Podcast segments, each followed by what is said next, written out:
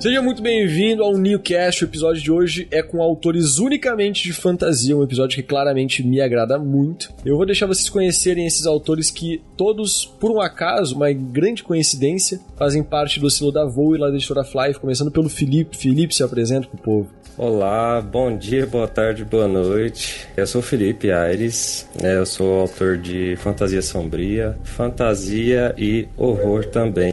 Eu já lancei um livro que se chama O Caminho dos Caídos. E agora, pela editora Flive, estarei lançando A Tríade, Conflitos de Sangue, que é um livro de baixa fantasia. E eu tô apostando muito na questão do anti-herói. Eu sou Davi Magno, sou autor do livro de fantasia Filhos dos Ares, Elos do Paraíso. Eu produzo, além de fantasia sombria, também sou autor de terror, já escrevi outros contos de terror também e é isso, basicamente. Fala pessoal, eu sou o Marcos Demóstenes, eu assino como M Demóstenes, sou autor do livro Onde a Noite é Mais Escura. É, é um livro de, de, não vou dizer assim exatamente fantasia, não vou dizer Tolkiano ou algo assim, mas assim, é são cinco histórias de terror, young adult, em jovem adulto, e é isso aí. Eu tô, é meu, meu Instagram, para quem quiser conhecer mais sobre o meu trabalho, arroba mdemóstenes. Lembra daquele senador lá que foi enrolado lá? É, infelizmente eu carrego esse nome, mas não tenho parentesco com ele, tá? Arroba mdemóstenes. Vamos que vamos. o arroba de todo mundo vai estar na descrição desse episódio, então se você ficou curioso para ver o trabalho de qualquer um, é só ir ali na descrição do episódio no Spotify ou no Podcast Addict, onde você está escutando, e checar o arroba, link de cada um lá no Instagram, que pelo menos vai ter. E também, se o livro já está disponível lá no site da editora, vai ter o link pro livro. Então você pode ir lá visitar e conhecer o trabalho mais recente dos autores.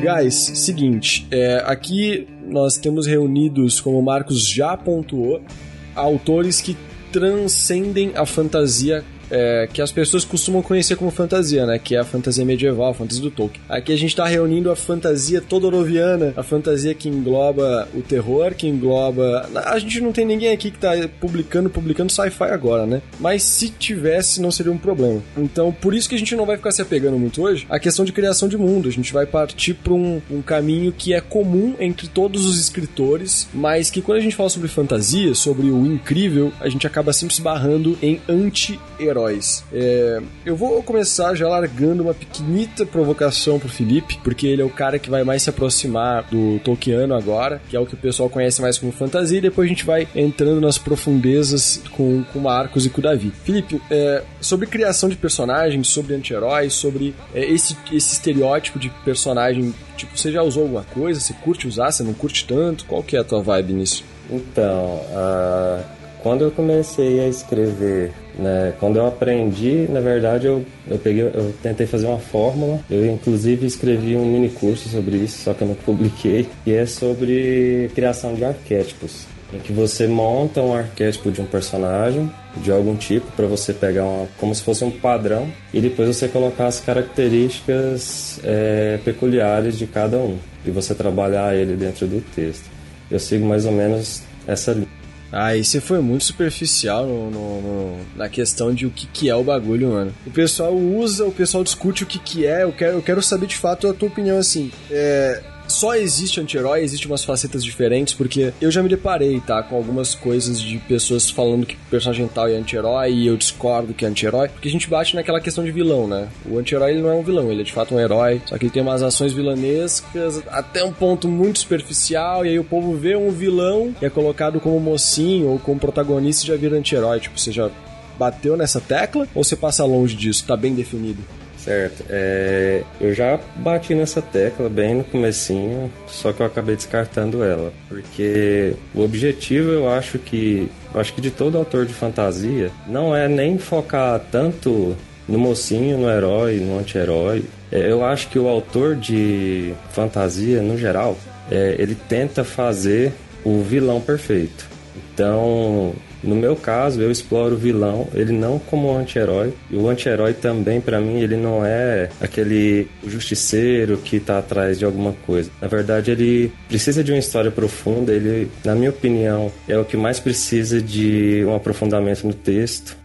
E a tecla do anti-herói, para mim, ela se resume em tragédia. Somente, assim, não totalmente tragédia, mas a tragédia ela é o que faz o anti-herói ser tão o anti-herói barra vilão, nem né, ali pro vilão, é o que faz dele ser tão procurado pelos leitores. Não sei se eu consegui explicar o que você queria.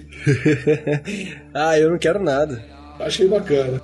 É, ô Davi, o que, que, você acha, cara? Você vai nessa vibe também do herói emo acaba virando um anti-herói ou você tem uma aplicação um pouco diferente? Olha, anti-herói para mim é basicamente aquele cara que ele pode ser tanto herói quanto vilão, vai depender do momento da história. É um dos meus arquetipos preferidos, mas eu não trabalho ainda tanto assim esse personagem. Eu gosto mais não de criar propriamente um personagem anti-herói, mas tornar esse personagem como um anti-herói, como eu tô até com alguns planos mas que eu não posso falar para alguns personagens meio que migrarem para esse novo arquetipo. Sobre o, conceito de vilão, né? Eu gosto muito de trabalho também o vilão.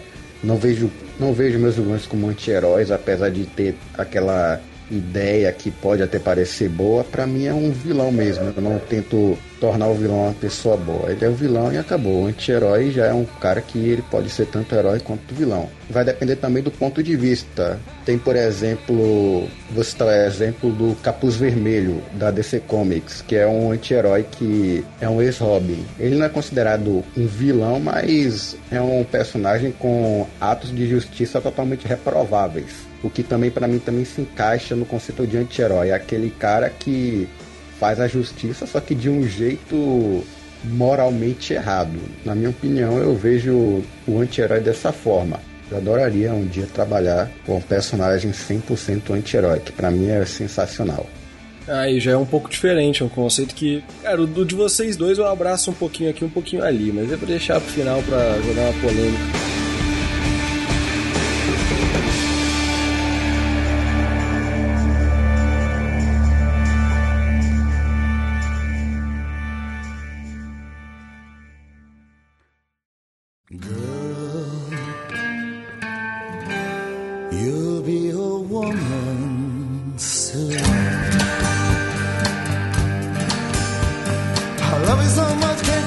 Marcos, você é o cara que está desenvolvendo com a gente um livro que tem diversos personagens muito diferentes por Exato. conta justamente do tipo de literatura que você apresentou pra gente. Então eu realmente estou curioso para ouvir de ti o que, que você acha desse conceito, a tua aplicação dele, se você curte consumir, curte produzir. Então, cara, eu acho o anti-herói o tipo de personagem mais humano que a gente pode encontrar. Por quê? Porque nós somos, eu acho que eu, pelo menos eu vejo dessa forma, todo mundo é um pouco anti-herói, porque ninguém é herói, ninguém é vilão completamente. Essa coisa maniqueísta, apesar de eu achar que ela tem o seu valor, é, mas eu acho que ninguém acaba sendo totalmente um herói ou um vilão. Então, os heróis, é, muitas vezes são, se tornam, tornam-se egoístas, ou tem, como diz Felipe, eles têm a forma de resolver uma situação que não seja muito é, politicamente correta, né? Eles, eles, partem por um, uma forma que eles acreditam que é o jeito de resolver as coisas. Eu tenho um personagem no meu livro no Onde a Noite é Mais Escura, que é na história O Revólver e a Aranha. E esse personagem não tem nome. Mas ele é basicamente um anti-herói. Apesar de que, assim, como nós estamos falando de fantasia, ele está bem no reino nosso aqui mesmo, bem real. Mas enfim, ele é um personagem que você entra na cabeça dele, você vê os dilemas dele. A história se passa no, nele divagando sobre as ideias dele, o que, é que, ele imagina sobre o mundo, etc. E, tal, e ele tem uma, uma, uma intenção bastante ruim na história lá, que é, né, é executar todo mundo do, do escritório onde ele trabalha. Mas para você saber o que, que vai acontecer, você, obviamente você tem que ler o livro. Mas é, ele é um personagem que ele é um anti-herói, porque você acaba tendo, criando simpatia por ele. Apesar dele ser um, um tremendo filho da puta. Pode falar filho da puta aqui? Ah, pode sim, podcast liberado. Isto é sacanagem! Então, beleza. Ele é um filho da puta, mas assim, você acaba entrando dentro do, do, psicológico do cara e criando essa, essa empatia com ele. Tem um outro personagem também meus, das histórias que estão no meu livro, que é o Exor, que ele é um, um assassino é, muito frio, um assassino terrível, mas assim, como você é, acompanha a trajetória dele, o livro, essa história do executor, ela não tem ela não é linear. Então você acompanha, você conhece o passado dele, vê o que ele está fazendo ali, e isso acaba colocando o leitor num conflito entre, tipo assim, você vê o que ele está fazendo, você pensa, pô, o cara é um monstro. Mas você vê o passado dele, você consegue criar uma simpatia, ou empatizar com ele. Então eu acho que o, o, o anti-herói tem um, um, pouco de todos nós, eu acho isso muito bacana. Assim. É, ele é aquele conceito de personagem em tons de cinza, né? Que. Essa. A gente falhou muito na. A gente não, né? Não vamos pegar essa pica pra nós também, mas a produção. É, de histórias por algum tempo, o mainstream era sempre muito definido vilão e herói, como as coisas funcionavam. Exato. E aí de vez em quando eles colocavam esse conceito do herói emo, que era o Sasuke da vida, que é o cara que ele tá do lado dos bonzinhos, mas ele faz as coisas do jeito rebelde, e é o que a rapaziada, todo mundo no ensino médio quer ser o anti-herói, a gente acaba pegando uma afinidade por esse estereótipo Pega. louca. É. E aí a gente começa a ver agora na produção algumas coisas que tem o vilão como protagonista, e às vezes vilões que eles é inegável, aquilo é um vilão, né? Ele é uma pessoa má, a atitude dele é má, é errada, e a história faz a gente simpatizar com ele, e aí a gente começa começa a ter essa. Torcer pelo cara. É, e aí que eu acho como editor e como escritor também, que a gente começou a perder um pouco a noção do que é um vilão e o que é um anti-herói. Eu vou dar um exemplo Bem observado. prático, prático, prático, cara. Tem um personagem, o personagem principal lá da trilogia das plumas, que é o, a minha produção que o pessoal mais conhece, ele não é um anti-herói, ele também não é um vilão. Ele é um protagonista. Ele não tem nenhum ato heróico e ele não chega a ser um personagem que dá para chamar de vilão porque ele não, não tem um plano maléfico, ele não tem ações contra alguém ou contra uma sociedade. Ele não, não faz mal a ninguém e ele também não salva ninguém. Ele não é nem herói, ele não é vilão. Ele é um protagonista que tem ações dúbias, duvidosas, que às vezes faz o bem, às vezes faz o mal. Não é nem vilão nem herói. Não tem uma classificação muito específica para ele. E aí o povo acaba chamando de anti-herói porque é um, é um protagonista que tem ações é, caóticas, né? Se a gente fosse falar aqui de um RPG, é um, é um personagem que não segue as regras exatamente, mas ele não tá fazendo grandes maus, então acaba virando um, um anti-herói. É, bem observado. É, eu tenho assim em mente que, pelo menos na comigo que quando você cria esse personagem que ele se assemelha muito com um anti-herói, ele vai servir principalmente para dar alguns questionamentos para o leitor do que que é realmente algo relevante na vida da pessoa, o que que é a moral, né? O que que é o bem, o que que é o mal. É meio que um ponto de vista, o bem e o mal na história viram dois pontos de vista, principalmente se na cabeça do vilão ele tiver certo. Porque tem isso, tem vários vilões que, pra geral, ele, ele é o terror, mas na cabeça dele ele tá certo. E no meu caso, o vilão principal do meu livro, ele é desse jeito. Para ele tá todo mundo errado e a visão que ele segue, ele tá correta. E aí quando você começa a explorar a ideologia por trás dele, muitos leitores podem acabar tendo uma simpatia por esse vilão ao invés de se aproximar mais do herói mas até os meus próprios protagonistas eu não considero herói ao pé da letra. Ele faz o certo, mas não salva ninguém. Acaba esse salvamento acaba sendo uma consequência. Eu achei bacana essa observação aí de falar assim, que o vilão ele acredita que está fazendo certo. Isso é, isso é bem interessante, porque isso vai muito é, de acordo com o que a gente no dia a dia, até na política, sem querer entrar muito nessa seara, mas assim, a gente vê que algumas pessoas tomam decisões erradas acreditando que estão fazendo certo. Né? Eu vejo pelo menos na cultura pop. Então, eu comecei a observar na cultura pop é, a figura do anti-herói, pelo menos para mim, se revelou quando eu era adolescente, nos anos 90, no gibi do Frank Miller, Batman, o Cavaleiro das Trevas, que o Batman sempre foi esse personagem heróico, bem maniqueísta mesmo, o, o cara bonzinho, o herói, apesar de já ter aquele tom né, de, de sombrio dele, mas ele tinha decisões muito é, corretas, assim, facilmente observáveis que era o correto. Né? Então, a partir desse gibi, você vê que o, o Batman ele começou a ter tons mais cinzas. Eu assisti, eu li essa história já faz alguns anos, então não vou me lembrar exatamente detalhes. É bem diferente do filme, apesar de que o filme pega algumas coisinhas, é, mas assim, a partir dessa história eu comecei a observar isso do anti-herói surgido, o Batman, que ele já, já era mais humano, ele começou a ter esses,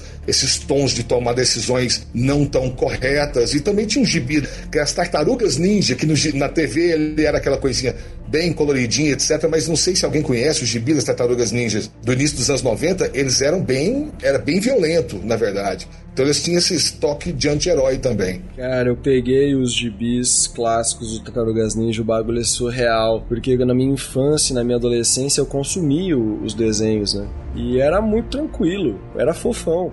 E aí você pega o original, a origem do negócio, é uma referência totalmente diferente, é outro universo, é outro público. Outro universo. Gibi não tem nada a ver com o que a gente assistia no show da Xuxa. Cara, nada a ver. É, o tom é muito mais sombrio, muito mais sombrio. E eu acho que pouquíssimas pessoas conhecem mesmo essa história das Teenage Mutant Ninja. Ah, é que só a galera que vai mais a fundo, né? Tem muito documentário, coisa que cita, porque acabou virando uma referência gigantesca a Tartarugas Ninja. Pra muita coisa, né? Muitas indústrias foram afetadas de uma forma gigante por esse produto. Que é um produto que a gente até às vezes vê, vê como secundário, né? Porque acaba que não é bem Marvel, não é dos grandes nomes, não é Disney, o bagulho fica sempre a, a espreita. Mas em questão de produção, assim, já que você já citou o Batman, eu quero dar a chance dos guris citarem também uma referência de um bom exemplo de um personagem anti-herói de verdade, pra gente tentar bater esse martelo aqui, começando pelo Filipão. O que você acha? Me, me cita um personagem que você fala, não, esse cara aqui é um anti-herói, e a gente pode falar, não, esse maluco aqui, sem dúvida nenhuma, é um anti-herói, não é um vilão e nem um mocinho disfarçado. Vixe! Toma aí essa bomba. Pior que eu tô com a cabeça ruim. Nossa, agora você me colocou na reta. Pô. Tem um, tem, tem um personagem que ele é, ele é até recente, é daquela trilogia dos espinhos. Ah, tá, pode crer. Ah, aquele, o príncipe, né, dos espinhos, que é o, o jovem, eu não, não sei como é que é a pronúncia, né, do nome, eu acho que é Ancraft, Ancraft. É algo assim, até eu não sei, cara. Mas ele tem essa pegada eu particularmente gosto muito, né? Que ele é como se fosse, se você fosse pegar um algum vilão de base, nem até mesmo nem vilão. Vocês lembram do Mr. Manhattan? Uhum. Da DC Comics? Pois é. é. Ele é um personagem que, na minha visão, é alguém que, apesar do ego dele, né, ser muito grande, ele é uma pessoa que ele tá fora da Matrix e por ele estar tá fora da Matrix, né, e tentar fazer as coisas do jeito dele, no final ele é visto como uma pessoa má.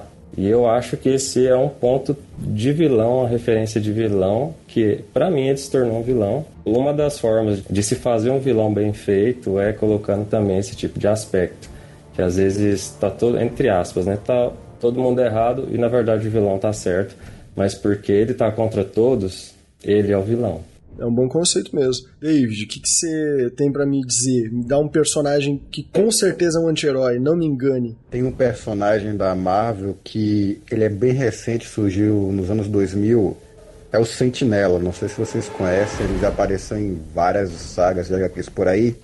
E o Sentinela, ele é um cara normal que ganhou poderes, só que quando ele ganhou poderes, veio uma entidade chamada Vácuo, que é uma entidade maligna.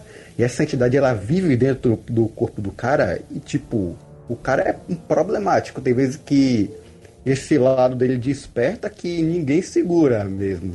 Não pode vir Vingadores, Quarteto Fantástico, ninguém segura. Já tem outras oportunidades que ele tá do lado dos heróis, faz a coisa certa, mas tem outras que ele sai de controle, que ninguém consegue parar o cara. Então é trágico, é bem trágico a história dele. Ele já chegou a enfrentar o Hulk na saga World, World War Hulk, quando o Hulk se descontrola, o pessoal teve que chamar o Sentinela para conter ele. E é um personagem bem trágico, que ele tenta fazer às vezes o bem, mas aí ele cai, o vácuo desperta e consome ele inteiro, né? Recentemente ele até foi, se não me engano, completamente absolvido por esse lado dele aí. Ah, porra, então agora na história atual o cara tá vilão. Exatamente, e se não me engano, bem, bem mais poderoso do que ele tava, tá de uniforme novo, tá a bagaça toda ali. Ninguém tá segurando o cara agora. cara, isso é muito massa, na verdade. O... É, é, na verdade, recentemente, muito recentemente, eu joguei uma mesa de RPG. Não sei se vocês já jogaram RPG de mesa, para escritores é um bagulho mágico. Tem muito tempo, viu? Cara, você acredita que eu, eu tenho esse pecado aí? Eu não joguei RPG de mesa. É, eu gosto muito de RPG, de RPG, de jogos eletrônicos, mas de mesa não joguei para ter essa oportunidade de criar uma história ali, assim. Isso é algo que eu tô devendo para mim mesmo. Nossa, é uma sensação de ser Deus que é tão gostosa. Maravilha. Todo mundo tinha que ter essa oportunidade. É mais gostoso do que você escrever, né? Você escreve, você já é Deus do teu mundo, só que não tem ninguém te obedecendo que você olha pra cara dele, né? Agora, quando você joga RPG, você cria o um mundo, dá as regras e o maluco na tua frente ali sofrendo e você tá vendo ele sofrer. É divertido, cara. Vou montar um pessoal, vou juntar um pessoal pra fazer isso aí, deve ser maravilhoso demais. Eu junto os inimigos e os amigos, aí você decide quem que sofre. Aí vale a pena. Poxa. 是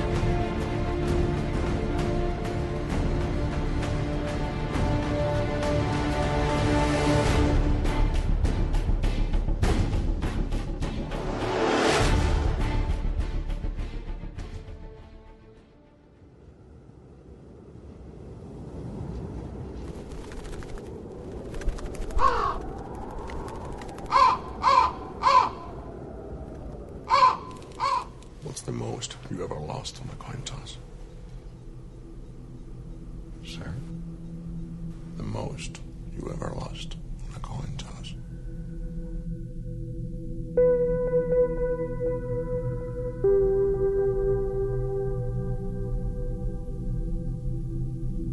Enfim, voltando pro, pra essa questão, cara, é, muito recentemente teve uma mesa de RPG onde a tal da missão era pra invocar, pra libertar um- uma espécie de demônio numa garrafa, tipo um gênio da lâmpada, e o tal do gênio meio que concedia um desejo, mas um desejo meio esquisito e tal, e no final ele, ele se ofereceu pra entrar dentro do corpo de um dos aventureiros não fui eu que tava mestrando, né? Então, por isso que não era tão perfeita a história. E aí, ele ia entrar no corpo do, do cara, ia dominar o corpo dele por um tempo, e ia dar alguns poderes pro, pro personagem enquanto ele não tivesse ativo, mas quando ele tivesse ativo, ele ia mandar no corpo, tá? Então ficou um, um conceito bem parecido com esse do. Como é que é o nome do personagem mesmo? Do Vácuo? Sentinela. o Sentinela. Que é, é algo. Cara, eu acho incrível isso. Quando você tem um personagem que tem uma dualidade de personalidade e de tudo, na verdade, né? São duas pessoas mesmo. E acaba tendo essas batalhas essas guerras internas que do lado de fora tem uma outra aparência. Às vezes o cara esconde aquilo, às vezes o cara não esconde. Eu. Como consumidor, eu gosto disso. Eu acho muito massa. E isso cria alguns anti-heróis legais, porque às vezes é um lado heróico e um lado vilanesco mesmo. E aí, é como as coisas são dúbias e é sem controle, algumas coisas acontecem. A gente pode dizer: ó, esse cara que controla, ele é um herói, só que ele tem um capeta dentro dele. Tipo Naruto. Isso aí que você falou, cara, me lembrou demais, foi o Tyler Durden, é, é. do Clube da Luta. Nossa, demais. É os dois caras lá assim, né? Uma pessoa só, tipo um, um médico e um monstro lá assim. Eu acho que o Tyler, aquela. dele convencer as pessoas, aquele charme que ele tem, ele é um anti-herói sensacional. Pois é, e ele é bem no lugar de anti-herói barra vilão, né? Porque a gente compactua com a, com, a, com- com a motivação dele. Só que se a gente parar pra olhar friamente em questão de o que, que esse cara tá fazendo, ele tá ajudando as pessoas, então ele é um herói. Só que a forma como ele tá ajudando as pessoas e prejudicando outras pessoas. E aí vem essa questão, cara. Ele é o vilão pra algumas pessoas, obviamente, mas ele é o herói pra maioria. É, e ali, né, até falando do Clube da Luta, ele teve até aquele momento que aquela previsão, né, que ele queria. É o projeto de destruição que o Tyler tinha, a derruba lá o World Trade Center lá no final do, do filme. Pois é, o cara que matou gente. Não, o cara é um, é um monstro. Não é, não é, não é bolinho, velho. É um, é um bagulho assim. É pra provar o seu ponto. Só que pra ponto de vista de muita gente era, era um herói. E, e não dá pra gente discutir. É tipo, é, a gente tem o Mr. Robot, que foi numa linha muito igual do Clube da Luta na questão de motivação, né? Que era acabar com uma mega indústria pra liberar as pessoas das suas dívidas e tal. Cara, é a mesma questão. A gente pega a grande indústria, a centralização de, de dinheiro, de poder financeiro, e esse é o nosso vilão. Então eu posso fazer o que eu quiser pra libertar as pessoas desse vilão aqui, que eu vou ser um anti-herói, mas eu vou continuar sendo um herói. E aí que a gente entra na parada, mano. A dubiedade, o problema de eu estou escrevendo, eu estou consumindo um vilão que, no, no meu ponto de vista do meu leitor, ele é um anti-herói ou ele realmente é um herói que tem algumas, algumas falhas de criação e falhas de caráter, mas de todo modo ele continua fazendo apenas o bem. Ele só faz o mal para quem de fato faz mal. É interessante isso aí, até por conta da seguinte: qual a responsabilidade do autor quando faz personagens cativantes que têm é, decisões dúbias, assim? É interessante o que você falou também da questão do, dele ter um, um objetivo nobre, mas a forma de que ele vai fazer, o que ele vai usar para alcançar aquele objetivo, ele vai destruir, vai matar, ele vai, vai, ter objetivos egoístas envolvidos. É, pois é. E a gente raramente lembra também da galera que trabalha nessas empresas, né, cara? É um monte de empregado. A mega indústria é uma mega indústria, ela tem mega empregados também, é gente pra porra. Aí você leva a falência em uma empresa para tirar a dívida do povo, mas aí tem um monte de povo que fica desempregado e fica endividado também. Então é, é muito complicado. É que nem o Corona, velho. O Corona é um baita de um vilão, um safado aí, ó tá acabando com a gente.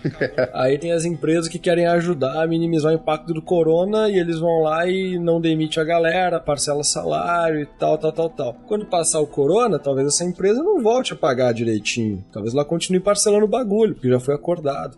E, ou, ou muita gente vai perder o emprego e isso vai ser um impacto por conta do corona, com alguns vilões secundários e alguns heróis secundários. A gente está vivendo agora um baita momento, que tem um antagonista óbvio em cena, e muitos pequenos antagonistas estão se aproveitando dessa situação para se colocar como heróis. Verdade, é um momento assim, muito diferente mesmo na, na história humana esse. É um momento histórico, sem dúvida nenhuma, é um momento histórico. Estamos vivendo a história.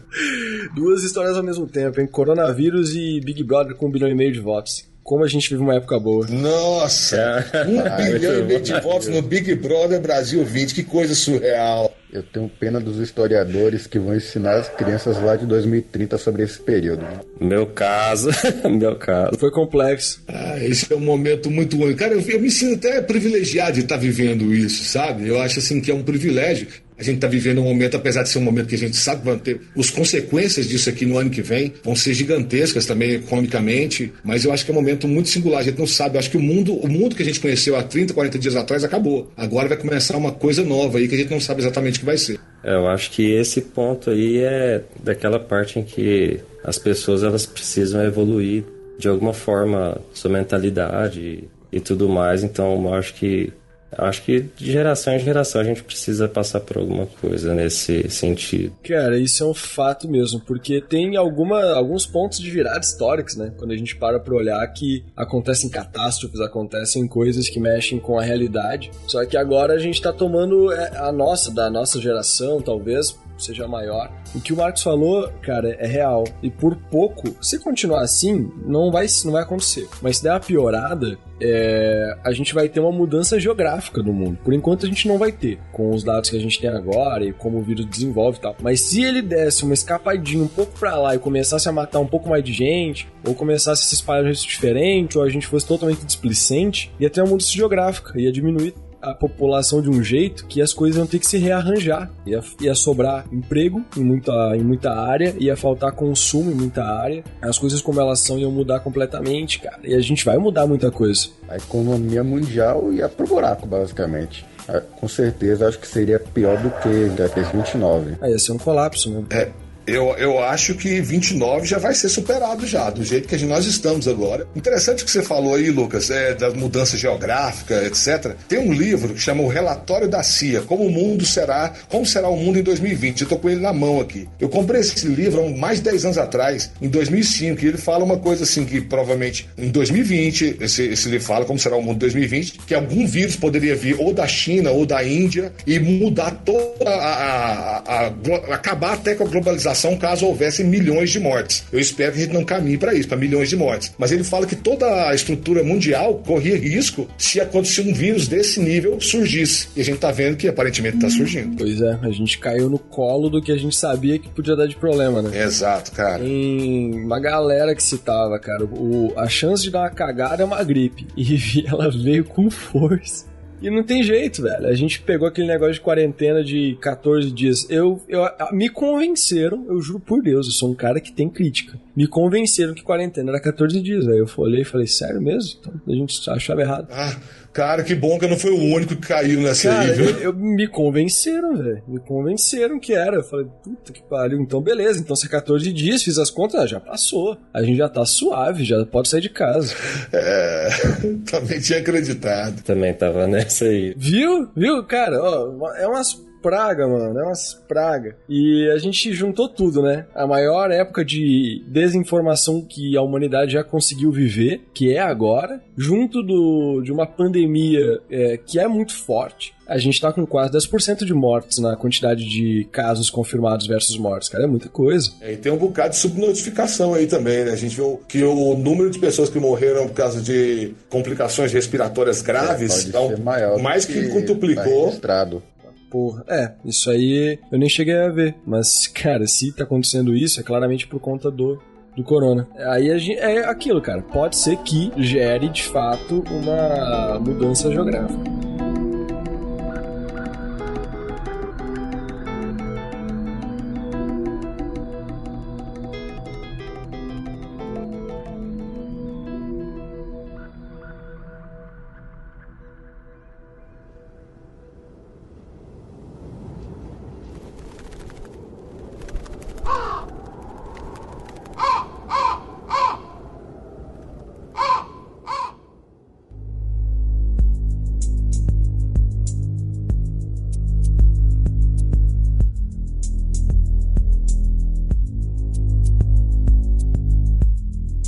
Faltar gente nos postos. Uma parada real, o dinheiro ele tá parado atualmente. Não é que ele deixe de existir, ele para de se movimentar, ele para de ter tanto valor, né? Pra ajudar, o nosso dinheiro tá perdendo valor de verdade, literalmente. Nossa, e como?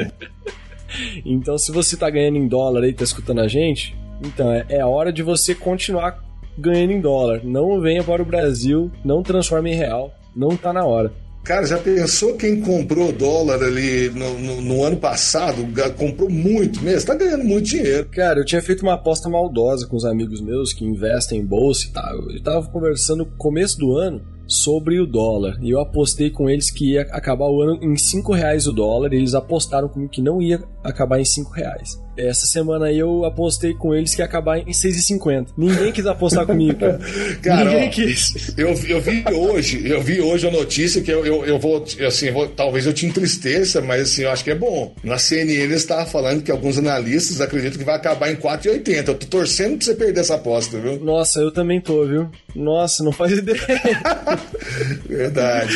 Eu não ando planejando muito ir pra Disney, não, né? Mas de qualquer forma, cara, puta que pariu. O, o dólar a 4 reais foi um grande trauma na minha vida, que foi o ano que eu ia finalmente virar burguês. Eu tinha planejado tudo, cara. Eu ia comprar um MacBook, Opa! eu ia comprar um iPhone. Virou o ano, eu falei, nossa, vou virar burguês agora. Aí virou o ano, o dólar foi de 2,20, acho que tava pra 4 reais. Nossa, cara. E aí eu desisti, então eu sou traumatizado com o dólar. Por mim, ele podia voltar a ser um real. Eu tô, assim, Nossa. eu acho que isso é o desejo de todos, né? É, é, alguns, para economia, talvez assim, alguns economistas vão dizer que não seria positivo, mas eu não consigo ver o lado negativo, cara. É, o lado negativo é quem comprou dólar lá na. Tipo, a bolsa de ação que tem bolsa de dólar e vai tomar no cu, mas eu tô nem aí pra eles, cara. Eu quero ir pra Disney. Por isso que eu falei que eu não consigo ver o lado negativo, eu não faço parte desse grupo, bicho. Não tô comprando dólar, tô nem aí. Não quero tô, cara. Eu- Nossa, cara, meu salário teve redução de 25%, eu tô ferrado, meu. Meu pai eterno. É, rapaziada do céu. Você ver o tanto que tá. Fala, Filipão. Não, só comentei pra ver o tanto que a coisa tá feia, porque o dólar não aumenta, mas o nosso salário não aumenta, as contas aumentam, nosso salário não aumenta. Agora tudo reduziu, né? A galera mais próxima a mim. É, in- é impressionante que eu comecei a perceber com o podcast como tem pouca gente trabalhando fixo. Porque eu botei em alguns grupos de. de para marcar o, o dia e a hora, eu pedi ao povo. Tem alguém que tá trabalhando horário comercial? Dos três grupos que eu joguei, cara, cada grupo tem mais ou menos a quantidade de gente que tem aqui, né? Então bota umas três, quatro pessoas. Ninguém tava trabalhando em horário comercial. Ninguém. Tá bom que são escritores, né? Nossa raça é uma raça diferenciada. Ah, eu sou frila, eu trabalho de frila. Eu não tenho nada fixo também. Cara, não, eu, tenho, eu tô- tenho fixo. Eu tenho fixo, eu também faço um serviço que eu faço book traders também, mas assim, mais por diversão, por coisa assim. É, eu, eu tô trabalhando, de certa forma, no horário comercial, mas em casa mesmo. O David não se manifestou, agora eu fiquei curioso. Atualmente eu não tô trabalhando, então tô ainda mais ferrado. Tá na estatística. Cara, assim, é, é, um padrão, tá todo mundo. É, na real, não é todo mundo, mas é muita gente, muita gente, muita gente, ou informal, ou em frila, ou fazendo home office em casa com metade do tempo. Tem muita gente próxima aqui que tá metade do tempo em casa, metade do tempo não tá fazendo nada, porque diminuiu tanto a demanda que prestação de serviço tá de fato cortado no meio. Indústria, eu não sei como é que tá funcionando. As gráficas estão funcionando normalmente, glória a Deus. Mas eu não sei como que os caras estão fazendo. Cara, tá, tá difícil. Eu trabalho bem nesse ramo, assim, varejista, então, assim, as indústrias, eu sei que teve um número de demissão que passou de 36.600 pessoas foram demitidas, então, assim, as, as indústrias estão trabalhando com, diminuindo o, o, número de produtos, eu trabalho na linha de móveis, né? Não tá enxugando bastante, tá deixando só aqueles que são os mais comprados. Não tá fácil, não. Pra vocês verem, aqui estamos nós, quatro pessoas que estão dentro do mercado editorial lutando contra todas as estatísticas brasileiras, hein? Parabéns pra nós. Ah, Amém. Com esperança de que vamos ganhar essa. A gente vai sim, não vai ter jeito. Vamos sim. Se não ganhar agora, vai ganhar, vai ganhar no dia seguinte.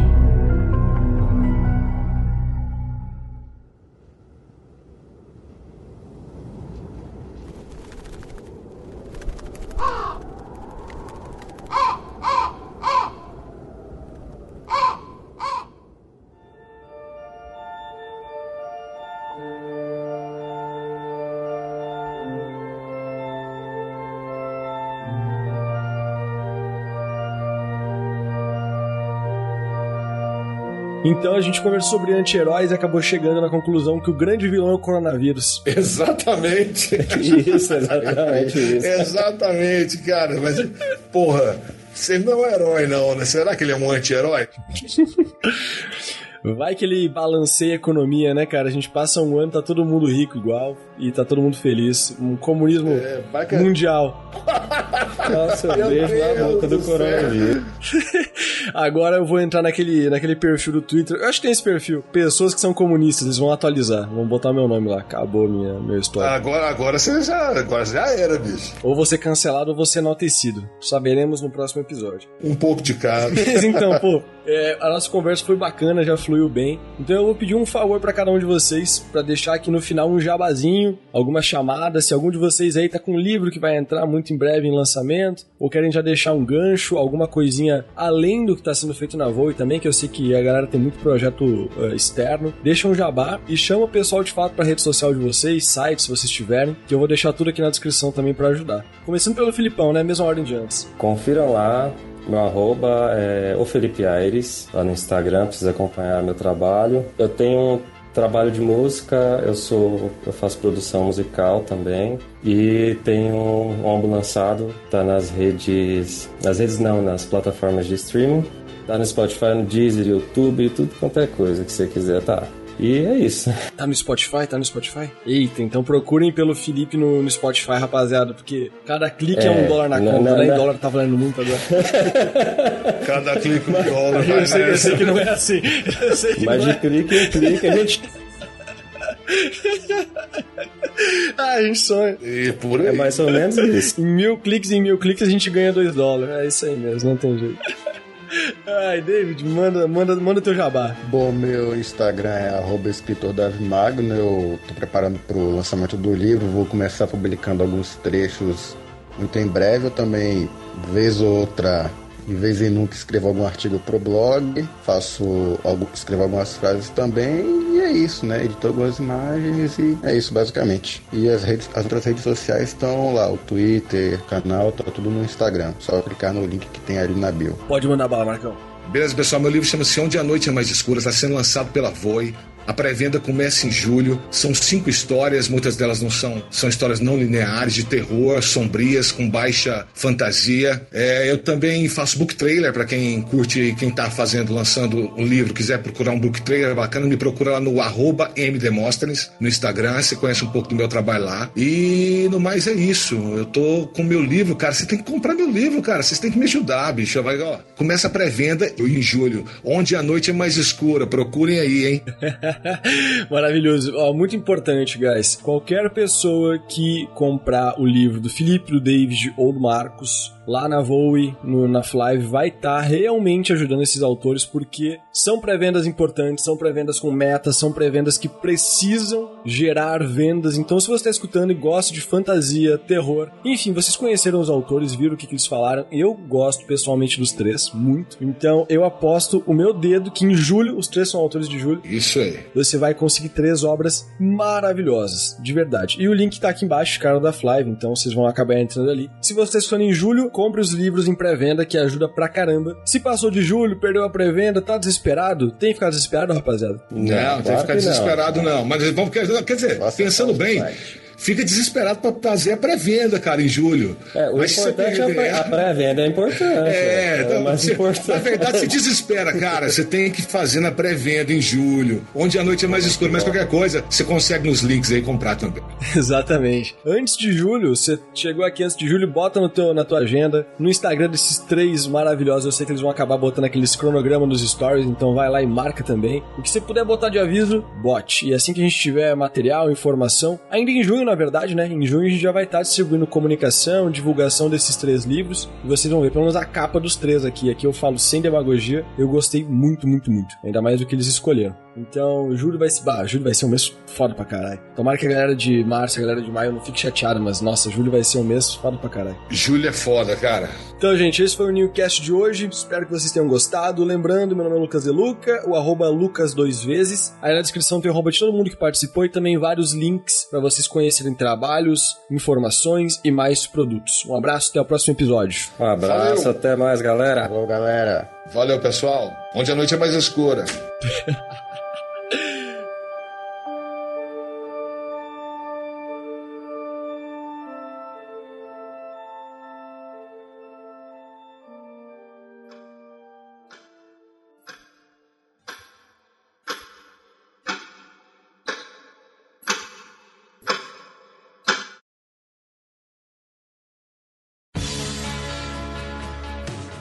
Este podcast foi editado por Christian Durden Podcast.